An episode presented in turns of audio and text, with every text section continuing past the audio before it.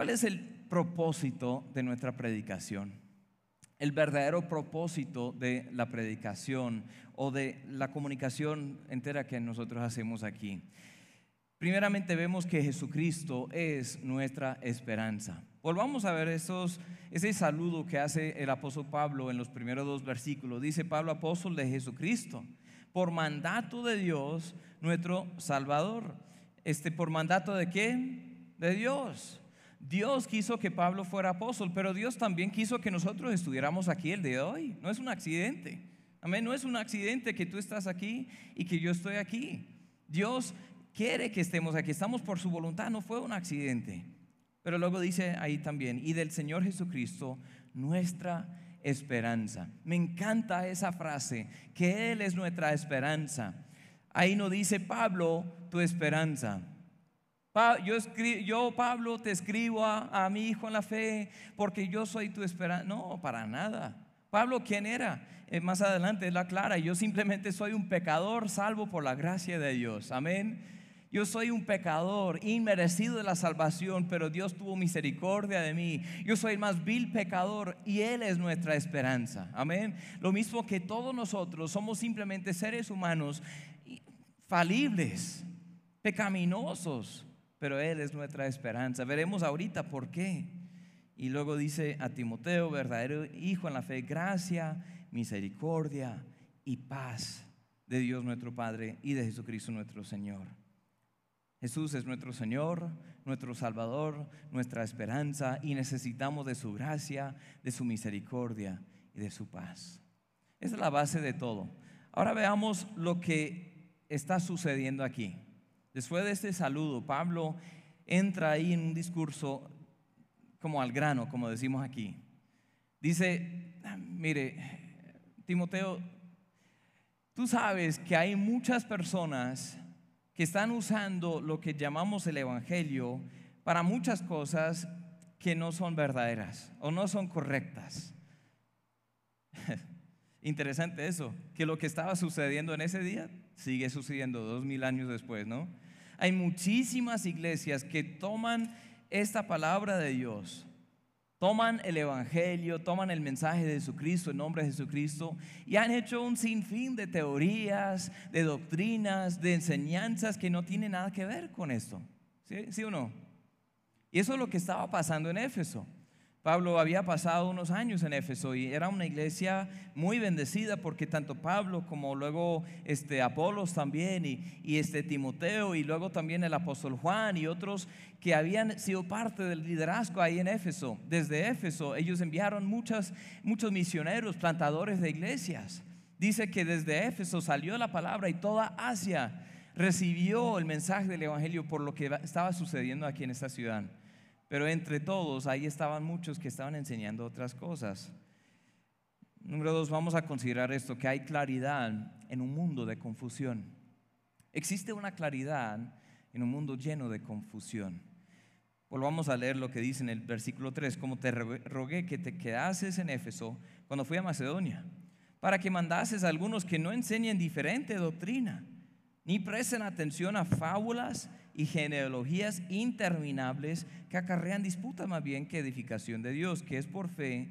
Así te encargo ahora. El versículo 6 dice, de las cuales cosas desviándose algunos, se apartaron a vana palabrería, queriendo ser doctores de la ley sin entender ni lo que hablan ni lo que afirman.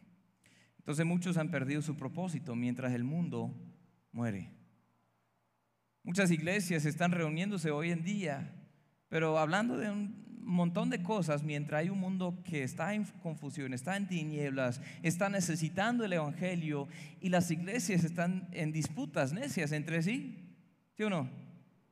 Hay diferentes eh, discusiones, argumentos sobre diferentes teorías y doctrinas y denominaciones y todo esto. Y hemos perdido muchas veces el enfoque principal de todo. Miles de iglesias están funcionando sin tener un rumbo correcto. Muchos se pierden en las nuevas doctrinas de moda. Uy, siempre están saliendo. A mí me encanta leer, me, fascina leer. De vez en cuando este, leo libros que yo sé que no, estoy de acuerdo, solo para, para reforzar mi fe y para saber qué, qué están enseñando por allá. Entonces yo leo este, cosas a veces y digo, bueno, ¿y cómo sacan eso? ¿Cómo sacan eso? A veces cuando estoy viajando especialmente yo este, prendo ahí la televisión en enlace y ahí veo los programas de enlace este, con las crispetas ahí para ver qué van a decir, porque a veces sacan doctrinas tan raras, tan cosas en nombre de Dios y hasta algunas cosas no solo necias, sino blasfemas. Dicen cosas que Dios nunca dijo y toman en vano el nombre de Dios, que fue uno de los mandamientos. Este, ¿qué es eso? Tomar en vano el nombre de Dios es usar su nombre de forma vacía. Que no le damos honra, no le damos gloria. Y dicen que Dios dice cosas que realmente Dios no dice. Es muy triste a veces. No todos los que están en enlace están mal. Yo les admito eso porque he visto uno que otro que sí predica un mensaje bíblico. Pero son muy escasos. Muy escasos. Hay tantas nuevas doctrinas de moda. El emocionalismo. Uy, eso está de moda también. Está ahí gente que, que se para detrás de un púlpito, que sabe mover los, las emociones de las personas. Sabe hablar con una, con una forma que yo no tengo realmente. Ellos son buenos oradores, o sea, son buenos para hablar y con eh, la musiquita de fondo. Y dice, levante la mano y cierren sus ojos, imagínense ahí el pasto verde. Y, la gente se conmueve y listo, cae por esa, esa trampa. Luego dicen cosas que no tienen raíz. Una vez estuve en una iglesia dijo el, pastor, bueno, leamos un solo texto, una frase de un, de un versículo, este, palabra fiel. Eh, ahora cierren sus Biblias, ahora voy a hablarles una hora sobre esa. Y no, cierren su Biblia, no miren ahí, porque no tiene nada que ver con lo que va a predicar. Eso no debe ser así, hermanos. Permanezcamos siempre con las Biblias abiertas, mirando qué es lo que está diciendo el pastor, revisando como los de Berea, como dicen en, en Hechos capítulo 17, que los de Berea ellos examinaban siempre, escudriñaban las escrituras a ver si eran ciertas las cosas que fueron dichas. No importa quién está hablando, pero Pablo dice que muchos se desvían ahí, nuevas doctrinas, emocionalismo, discusiones necias, debates no sé si ustedes han recibido ese toque en la puerta. Hola, venimos aquí para hablarles sobre el reino de Dios, o sobre el paraíso, sobre Jehová. Y bueno, yo, yo he hablado con, con los testigos muchas veces y, y, yo tengo compasión de sus almas porque han sido engañados. Y quieren discutir un montón de cosas, un montón de cosas, un montón de cosas. Este, Quieren hablar si, bueno, Jesús realmente no es el Hijo de Dios. Quieren decir, bueno, el nombre de, Dios no es Dios, sino Jehová. Jehová. Ahí solo podemos decirle Jehová prácticamente. Hablan del paraíso, de los 144 mil, hablan de esto, el otro, de, de, que, bueno, no existe el infierno, hablan, bueno, un montón de cosas. Pero yo siempre quiero llevarles a una pregunta.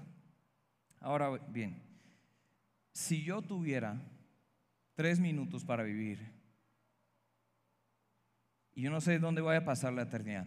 Esto del paraíso, el nuevo mundo, este, o si voy a dejar de existir. Si solo tuviera tres minutos, ¿usted qué me aconseja? ¿Hay esperanza para mí? No he, vivido una vida de lascivia, de pecado, de, de pecado desenfrenado, ¿sí? ¿Hay esperanza para mí? ¿Dios me puede perdonar? He sido mentiroso, asesino, he sido eh, violador de, niños, todo lo, más vil. ¿Dios me puede perdonar? ¿Cómo? Tengo tres minutos, ¿usted qué me dice? No, depende en cómo haya bebido y no sé si hay tiempo para realmente para... ¿Por qué? Porque así como todas las otras religiones del mundo, eso viene a una esperanza en lo que uno hace, en las obras. Aunque si hablan de la Biblia y si hablan de Jesús y si hablan de, Jehová y si hablan del paraíso, hablan de cosas que vemos en la Biblia, es, un, es una doctrina torcida, así como todas las sectas. Hay tanta confusión, debates y todo. El humanismo, o sea, el pensar eh, positivamente, ¿sí? Este, decretar y declarar cosas que para, para sentirnos mejor y, y, luego esperar que Dios esté de acuerdo. Pablo dice a Timoteo, Timoteo, mira, el mundo está lleno de eso. Tú sabes eso. Hay confusión en el mundo, pero puede haber claridad en nuestras iglesias. ¿Por qué estamos aquí?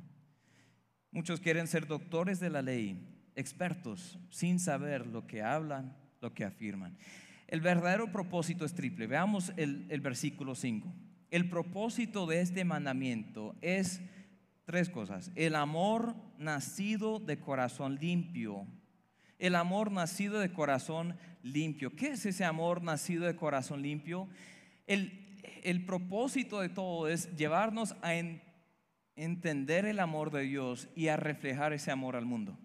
Debemos tener un, un, amor en nosotros. Eso fue lo que dijo Jesús en Juan 13, 35. En esto conocerán todos que sois mis discípulos, si tuvierais amor los unos con los otros. Si hay amor en nosotros, el mundo verá, ay, ahí sí es diferente. Si hay amor, el, el nombre de esta iglesia es Ágape. Ágape, ¿qué es? Es ese amor que proviene de Dios, el amor perfecto de Dios. El amor ágape es lo que es la marca del creyente. En Romanos 13, 8 dice, no debáis a nadie nada, sino el, amar, el amaros unos a otros, porque el que ama al prójimo ha cumplido la ley. Debe llevarnos al amor. Si nuestra religión no nos lleva a amar, no estamos bien.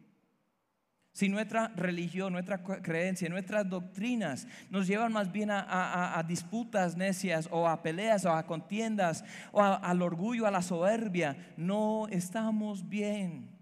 Debe llevarnos al amor nacido de un corazón limpio. Primera de Corintios 13, 1 al 13, en medio de, un discurso sobre los dones, sobre este, el hablar en lenguas y profecía y tantas cosas. Pablo dice, si yo hablase lenguas humanas y angélicas y no tengo amor, vengo a ser como metal que resuena o címbalo que, que retiñe. Si tuviese profecía y entendiese todos los misterios y toda ciencia y tuviese toda la fe de tal manera que trasladase los montes y no tengo amor, nada soy. Si repartiese todos mis bienes para dar de comer a los pobres, si entregase mi cuerpo para ser quemado y no tengo amor, de nada me sirve. Ahí que habla, habla de un montón de lo que existe hoy en día en las iglesias. ¿Cuál es el propósito de esta iglesia? No, nosotros ayudamos mucho a los necesitados. Gloria a Dios, pero hay amor. Gloria a Dios, pero hay amor. Esta iglesia, ¿por qué existe? existe para que entendiéramos todos los misterios de Dios, que, estudiara, eh, que escudriñemos todo aquí de tapa a tapa y vamos a verle griego, vamos a ver el contexto cultural, gramatical y, y textual, vamos a ver todo. Chévere, pero ¿hay amor? Si no, no sirve ese estudio. ¿Qué existe esta iglesia? Uy, nosotros tenemos una experiencia aquí siempre y el Espíritu se mueve, hablamos todos en lenguas y hay, gente que se cae en el piso y se siente la presencia de Dios. ¿Hay amor? Si no, no han entendido el propósito. El propósito es que haya amor nacido de corazón limpio. ¿Qué, va a poner ese amor en nosotros? ¿Qué va a engendrar amor en nosotros? Ahorita lo veremos que es el Evangelio. El Evangelio es lo único que nos puede plantar y sembrar ese amor para que florezca en nuestras vidas, para que esta sea realmente una iglesia que ama, no solo de palabra, pero en hecho, en verdad es una iglesia que estudia, sí. Una iglesia que, hace obras de caridad, sí. Una iglesia que, que, vive en el Espíritu, en el poder del Espíritu, sí. Pero una iglesia que realmente ama y lleva ese amor a las naciones. Dice ahí el segundo propósito. El propósito de este mandamiento es el amor nacido de corazón limpio y de buena conciencia. Tener una buena conciencia. ¿Eso qué significa? Dice en Romanos 2, 14 al 15, porque cuando los gentiles que no tienen ley hacen por naturaleza lo que es de la ley, estos, aunque no tengan ley, son ley para sí mismos, mostrando la obra de la ley escrita en dónde? En sus corazones. ¿Están conmigo esta mañana?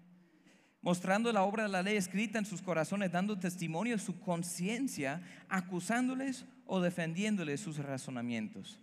¿Qué está diciendo aquí el apóstol Pablo? Él dice que, bueno, muchas personas, los judíos tienen la ley de Dios, este, todos los diez mandamientos, ya, ya conocen la ley y ahorita veremos el propósito de esa ley, pero hasta los que no tienen esa ley escrita, tienen la, la ley en sus corazones.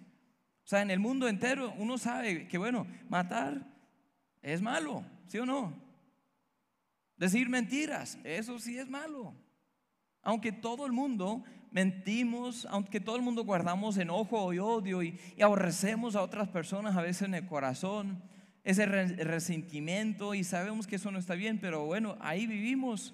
Decimos cosas que no son, damos falsos testimonio, nosotros codiciamos otras cosas que no son nuestras y eso nos destruye por dentro y nos acusa la conciencia. Dice, tú estás mal. Todas las religiones del mundo reconocen esto. Todas las religiones reconocen que estamos mal. ¿Por qué? Por la conciencia. ¿Qué dice aquí? El propósito es el amor nacido de corazón limpio y una buena conciencia, tener una buena conciencia. ¿Cómo vamos a tener una buena conciencia? Escuchen lo que dicen Hebreos 9, 14, 15. ¿Cuánto más la sangre de Cristo, el cual mediante el Espíritu Eterno se ofreció a sí mismo sin mancha a Dios, limpiará vuestras conciencias de obras muertas para que sirváis al Dios vivo. ¿Quién nos limpiará en la conciencia? Solo Jesús y solo con su sangre. Dice en el 15, así que por eso es mediador de un nuevo pacto, para que interviniendo muerte para la remisión de las transgresiones que había bajo el primer pacto, los llamados reciban la promesa de la herencia eterna. ¿Cómo vamos a tener una limpia conciencia, una conciencia que ha sido lavada? Solo es por fe en lo que Cristo hizo, solo es por el Evangelio. ¿Cómo vamos a tener amor? Por el Evangelio. ¿Cómo vamos a tener una conciencia limpia? Es por el Evangelio. En 2 de Corintios 1.12 dice ahora, nuestra gloria es esta, el testimonio de nuestra conciencia, que con sencillez y sinceridad de Dios, no con sabiduría humana, sino con la gracia de Dios, nos hemos conducido en el mundo y mucho más con vosotros. Él dice, ahora como creyente también quiero vivir como una, con una conciencia limpia. Yo no quiero engañar a nadie, yo no quiero tomar provecho de nadie. Yo quiero vivir ahora también con una conciencia limpia.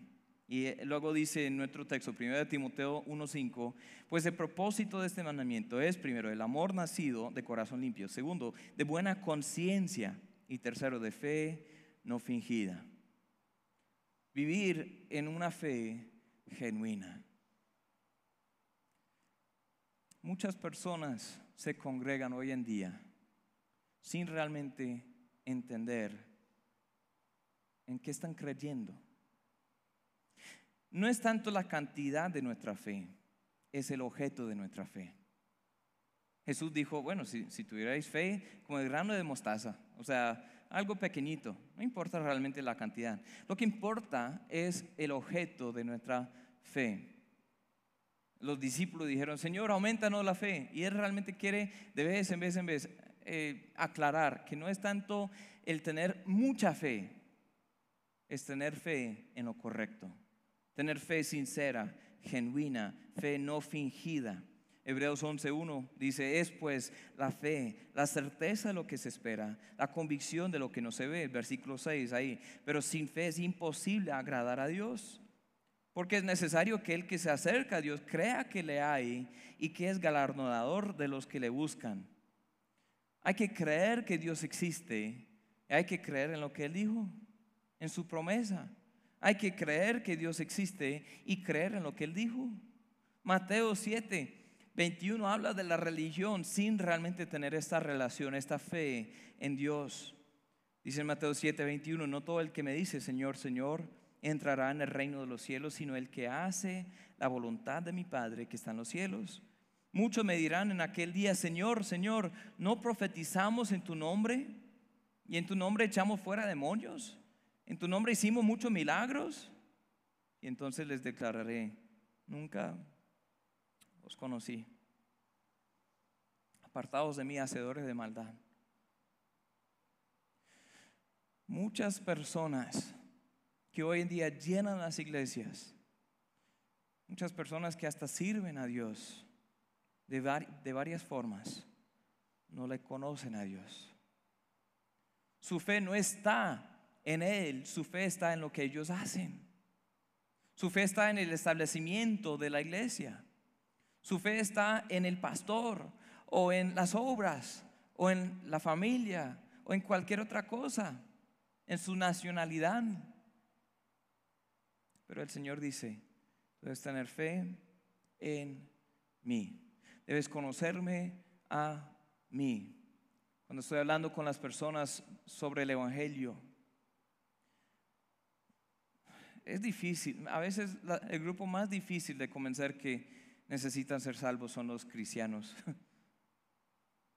Muchos cristianos no son cristianos en verdad.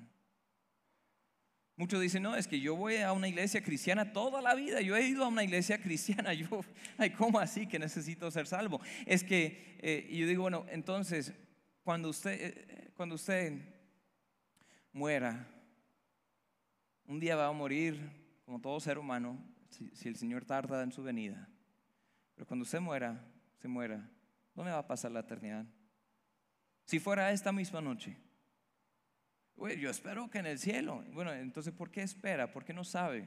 No, es que eh, yo digo, bueno, ¿cuál será la confianza? ¿Por, qué Dios debería permitirle a usted entrar? No, es que yo voy a la iglesia, yo doy, mi diezmo, yo soy líder, de hecho soy líder, sí. Tengo un, un grupo este, ahí de niños que pues, este, yo he hecho esto, yo doy siempre una ofrenda especial en tiempo de Navidad, y yo doy, yo hago, yo... Y esa es la confianza. Así como estos que dirán, Señor, Señor, ¿no profetizamos en tu nombre? ¿Y en tu nombre echamos fuera demonios? En tu nombre hicimos muchos milagros. ¿Cuál es la confianza de esas personas? Hicimos, hicimos, hicimos. ¿Saben quién es Jesús? Porque le reconocen, dicen Señor, y en tu nombre hicimos estas cosas. Pero ¿cuál es la clave? Entonces les declararé, nunca os conocí. Amigo, no quiero hacer que pierda su salvación.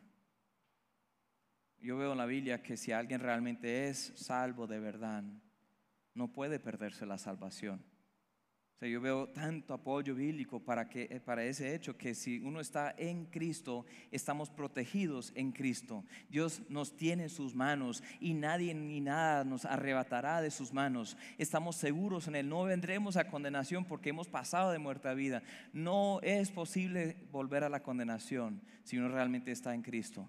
Yo creo que muchos piensan que están, pero no están. Quiero que cada uno de nosotros nos examinemos. Aquí que dice el apóstol Pablo, él dice, hay tanta confusión en este mundo, pero puede haber claridad en medio de la confusión. Dice en Santiago 2.17, así también la fe, si no tiene obras, es muerta en sí misma. Pero alguno dirá, tú tienes fe, yo tengo obras.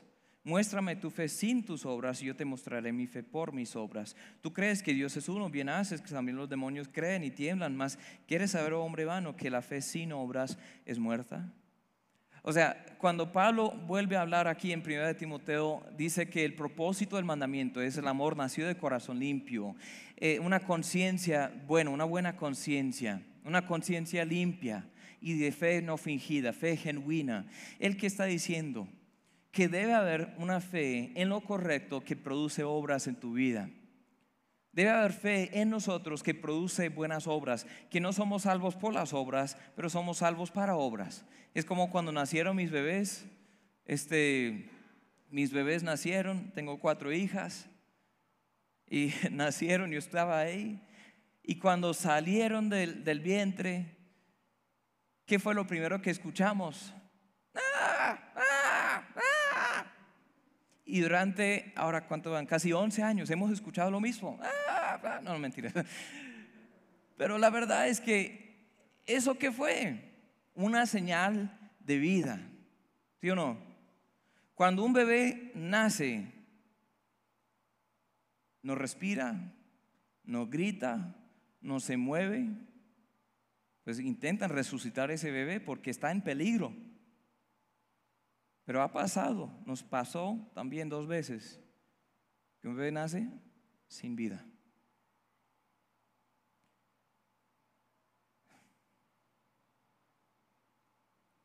Algunos que están hoy en día en las iglesias, aunque estén ahí presencialmente calentando una silla, no tienen vida. No hay fruto en su vida. No hay señales de que realmente hay una conexión, una relación sincera con el Señor. No hay fe sincera, genuina, no fingida. No hay amor. No tiene una conciencia limpia porque la conciencia le acusa diciendo, no, es que tú estás perdido. Tú vas en rumbo al infierno. Yo iba a seguir leyendo muchas partes aquí adelante, pero por hoy yo creo que, que voy a terminar aquí porque quiero que reflexionemos, hermanos. ¿Qué es lo que produce nuestra fe? Si Jesús es nuestra esperanza, si hemos creído en Él, si estamos en Cristo, Él pone en nosotros su amor. Amamos porque Él nos amó. Si tú no amas, no digo que siempre es fácil, luchamos siempre con eso, ¿no? Hay gente difícil de amar. Eso lo digo, eso lo admito. No voy a decirles que siempre he amado como debería amar, porque eso no es verdad. Pero es un proceso. Jesús dijo de esta forma, llegará el momento en que hasta tú amarás a tus enemigos. Los que te maldicen, tú vas a bendecir, porque ese es el tipo de amor que yo tengo para con ustedes. Yo les voy a dar de ese amor. Esa es una marca del creyente una conciencia limpia. ¿Qué haces con tu culpa? Todos hemos pecado, ¿sí o no? ¿Quién aquí entre nosotros no ha pecado jamás? Nunca ha pecado. Nadie. Yo tengo aquí las manos detrás porque yo sí he pecado, como cualquier ser humano. Pero ¿qué hemos hecho con ese pecado?